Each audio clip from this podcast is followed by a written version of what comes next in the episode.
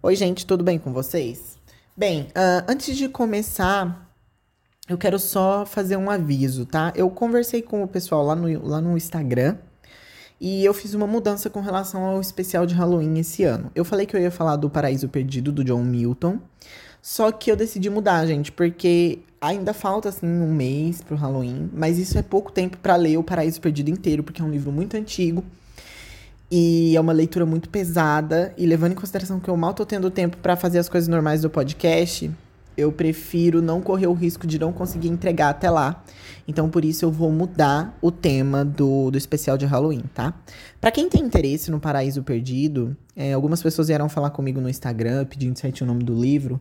Chama Paraíso Perdido, do John Milton. E é um livro que conta a história do livro de Gênesis pelo ponto de vista de Lúcifer. É um livro fictício. Então, assim, gente, é bem legal. Quem tiver interesse, compra. Acho que ele vende em qualquer livraria, assim. Tem até uma HQ lindíssima, gente, lindíssima HQ. Com os desenhos bem bizarros, assim. E é isso, mas eu ainda vou falar desse livro futuramente aqui no podcast, eu tenho super interesse. Ele é um livro que tem bastante citação mitológica dentro dele, e os livros de mitologia citam Paraíso Perdido, então é tipo uma coisa meio recíproca, sei lá. E é tudo. Então eu vou falar dele futuramente, só não dessa vez, tá, gente? E o novo tema do especial de Halloween esse ano vai ser um filme que foi indicado ao Oscar que chama O Farol, ou The Lighthouse. É um filme que ele é em preto e branco, mas ele saiu em 2020, se não me engano, 2020 ou 2019. E ele é um filme de suspense, não é terror, eu, eu diria que é só suspense mesmo. E é aqueles filmes que no final a gente fica tipo o que, que eu acabei de assistir, sabe? Porque ele é bem bizarrinho, assim.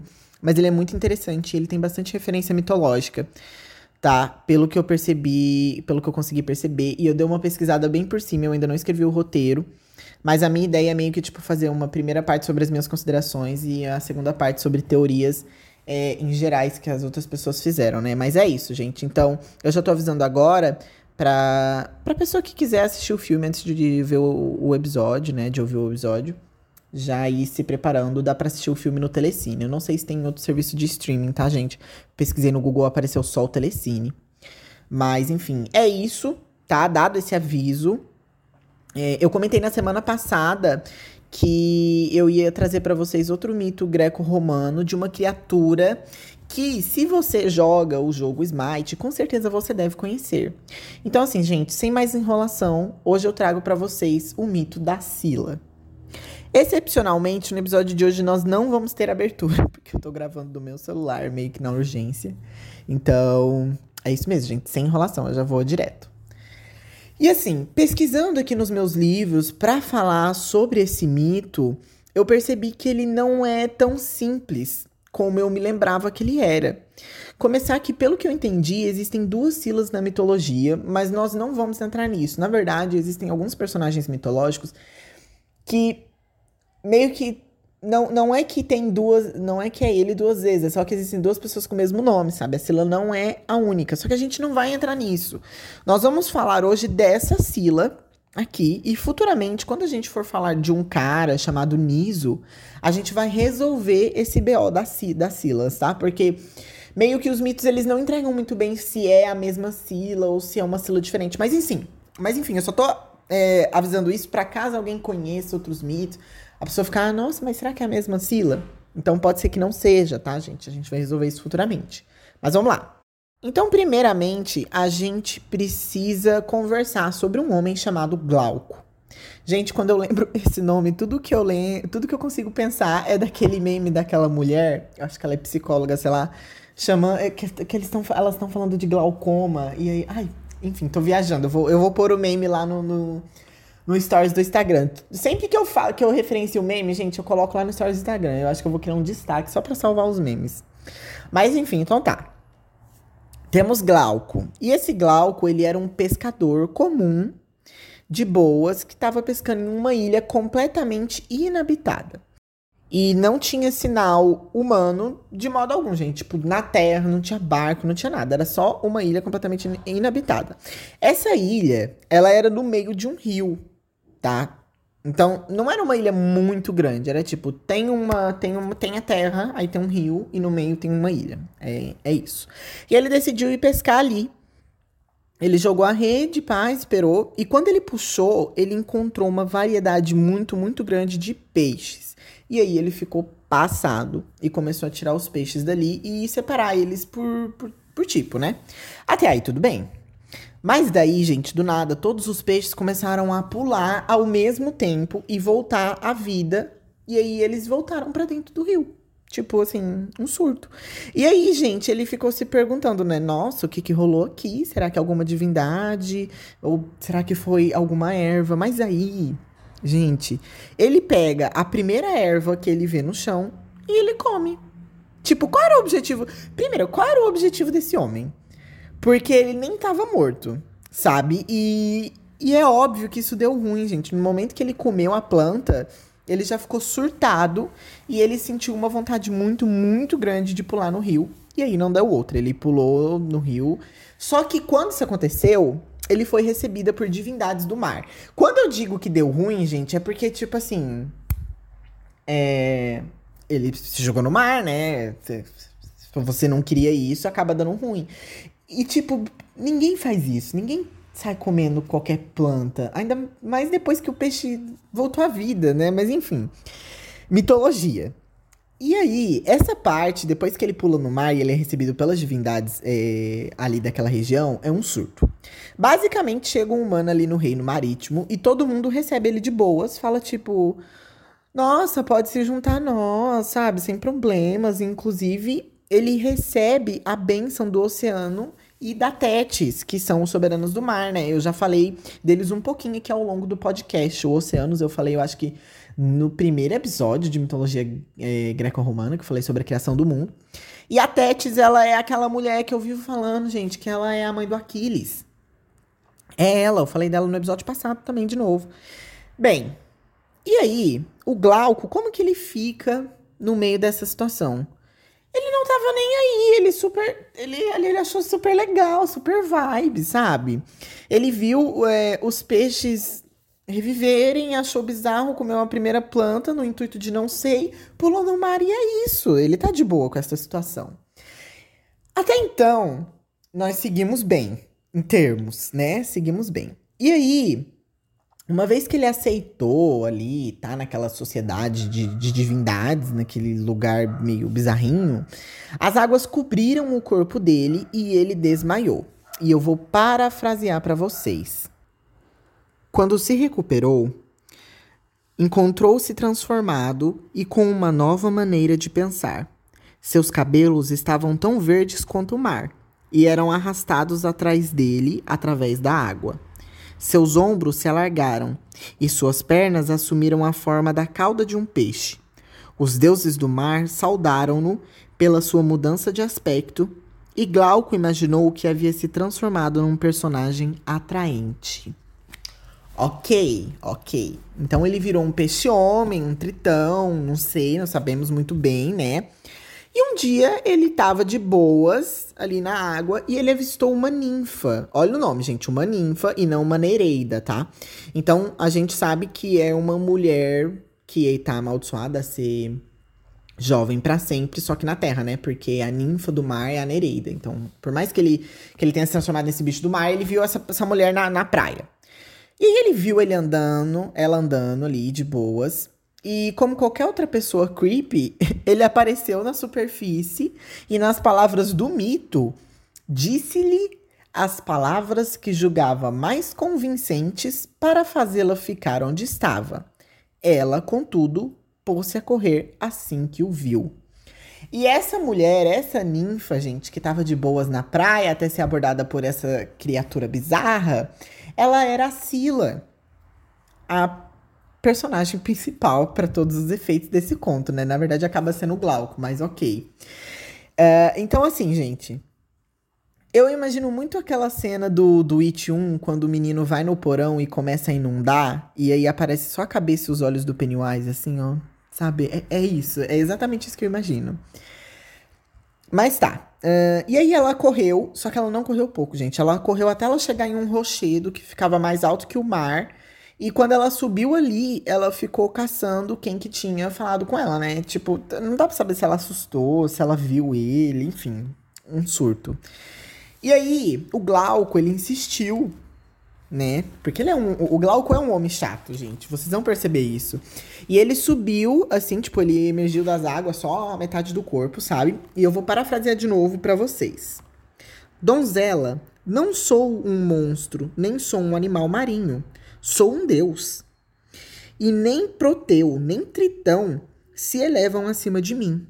Já fui um mortal e dependia do mar, ao qual agora pertenço inteiramente. Gente, vamos, vamos aos poucos. Primeiro, uh, não sou nenhum animal marinho, sou um deus. Ok, ok, ok, tá bom, tá bom. O ego, ok. Uh, nem Proteu nem Tritão se elevam acima de mim. Quando ele diz Tritão aqui, eu acabei de falar para vocês que ele tinha se transformado meio que num Tritão, alguma coisa assim, né? A gente tem que. Eu, eu falei sobre essa, sobre essa diferença no episódio passado. É que assim, Tritão é sim uma divindade, mas ao mesmo tempo, Tritão é o nome que se dá para sereias masculinos. Entendeu? Então pode rolar essa confusão assim. Mas não fica muito claro que o, que o Glauco se transformou num tritão. Eu só falei mesmo, tipo. Mas eu imagino que ele não deve ter se transformado num tritão, não, gente. Porque eu acho que ele tava com uma aparência meio distorcida. Mas ok, vamos lá. E aí, ele contou para ela como que ele tinha virado esse troço. E aí ele falou. Mas de que, que adianta tudo isso? Eu não consigo tocar seu coração. Tipo, que cara chato, sabe? Um, um papinho que eu não, eu não quero saber. Ninguém quer saber. A Sila não quer saber disso, sabe? E aí não dá outra. Ela simplesmente sai correndo de novo, porque ninguém merece, sabe? É tipo aquela pessoa com aquele assunto muito chato que. Não, não, você não, não sabe como. Ó, gente, quando, quando isso acontecer, de repente, quando você se vê preso em um assunto muito chato que você não queria estar, tá, tenta sair correndo. Funcionou com a Sila. Ou será que não funcionou, né? Vamos ver. Bem, uh, e ao invés de seguir com a sua própria vida depois de, de ter levado esses dois foras sutis, ele quis atormentar mais ela. Com isso, ele foi até uma feiticeira muito poderosa chamada Circe. A gente vai entender mais sobre essa Circe depois da Guerra de Troia, quando o herói Ulisses tá voltando para casa. Mas enfim, eu não vou entrar na Circe agora. O que interessa pra gente é que ela é uma feiticeira muito poderosa que vive em uma ilha específica. Ela tem tipo uma ilha dela. É dela a ilha, ela é rica. Eu vou parafrasear para vocês o que que rola quando ele vai nessa ilha. Deusa, suplico tua piedade. Só tu podes aliviar a dor de que sou vítima. Isso é o Glauco falando pra, pra Circe, né? Conheço o poder das ervas melhor do que ninguém pois a elas devo minha metamorfose. Tá, conhece o poder das ervas sim, aham, uhum, tá. Nem parece que ele só comeu a primeira que viu na frente. Amo Sila. Tenho vergonha de contar-te o modo como me declarei e lhe fiz promessas. E de que modo ela me desprezou, tratando-me mal. Gente, uh, rogo que uses os teus encantamentos ou tuas ervas poderosas, se forem mais eficazes, não para aplacar o meu amor, pois isso não desejo, mas para fazer com que ela o compartilhe comigo e me retribua. Ao que Circe, atraída pela divindade verde da cor do mar, replicou: Será melhor para ti que procures alguém que te queira. És digno de quem te deseje, em vez de ficar perseguindo alguém em vão. Não sejas acanhado. Reconhece teu próprio valor. Declaro-te que, mesmo eu, uma deusa, embora tão sábia a respeito dos poderes das plantas e dos encantamentos, não saberia como rejeitar-te. Se ela te despreza, despreza a tu igualmente. Encontra alguém que esteja pronta para unir-se a ti, de modo que ambos possam satisfazer-se ao mesmo tempo. A essas palavras, Glauco respondeu: as árvores hão de crescer no fundo do mar e as algas hão de crescer no topo das montanhas antes que eu deixe de amar Sila e apenas ela. Gente, que surto. Que surto. Eu não sei nem, nem por onde começar. Uh, a Circe, ela ficou com raiva dele. Ela até quis punir ele, mas whatever. Tipo, no fim das contas, ela não desistiu porque ela amava muito ele. Tipo, gente, não, tá tudo errado. Primeiro, Glauco não conhece a Sila. Não conhece, ele não ama ela. Segundo, Circe não conhece Glauco. Circe não ama Glauco. Tá? É, é, um, é um. Aqui tá um surto coletivo. Aposto que no fim das contas tudo isso é obra do Cupido, porque não, não, não é possível. E aí, ao invés da, da Circe punir essa, essa criatura, ela ainda fala, ela ainda dá uma, uma indireta, né? Tipo, ao invés de perseguir quem não te queres, persiga alguém que te queres, sabe? Mas não. Ele fala que não, nossa, eu amo muito ela, não vai rolar. E aí, ao invés de punir é, ele, ela vai lá e pune a coitada da Sila, né, gente? Ela canaliza toda a raiva dela e ela pega umas, umas plantas venenosas e faz uma mistura, um encantamento, uma coisa.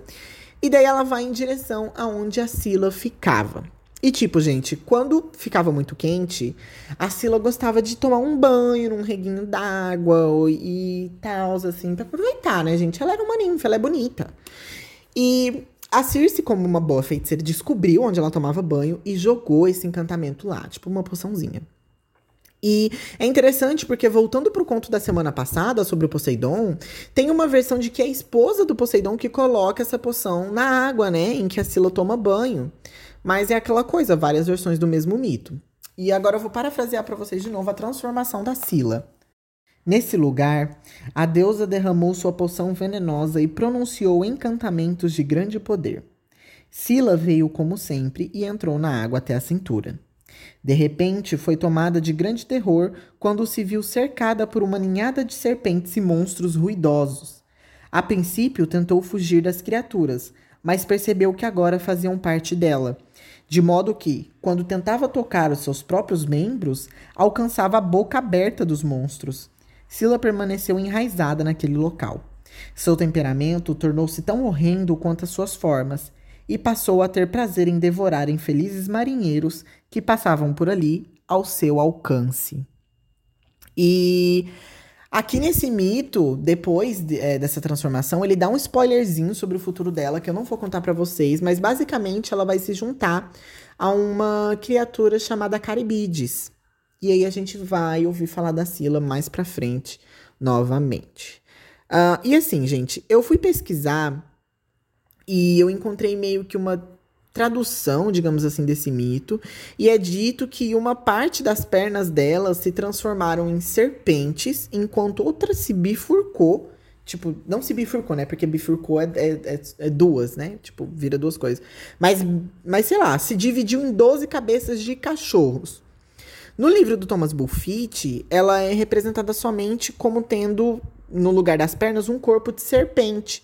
Então existe meio que tipo essa divergência de no que a Sila se transformou novamente, né? E aí, no mito da semana passada que eu li para vocês, eu falei que ela ela que a Sila era uma criatura que que que ladrava, né? Que tinha pernas de, de, de cachorro ali. Então existe essa divergência, gente. Ela o entendimento geral é que ela se transformou em um monstro de verdade. E é interessante porque mais para frente nesse mesmo livro aqui, ele vai mostrar a Sila um pouco que mais diferente, tipo, menos humana, digamos assim, menos com aquela parte humana e mais com as partes do, de monstro.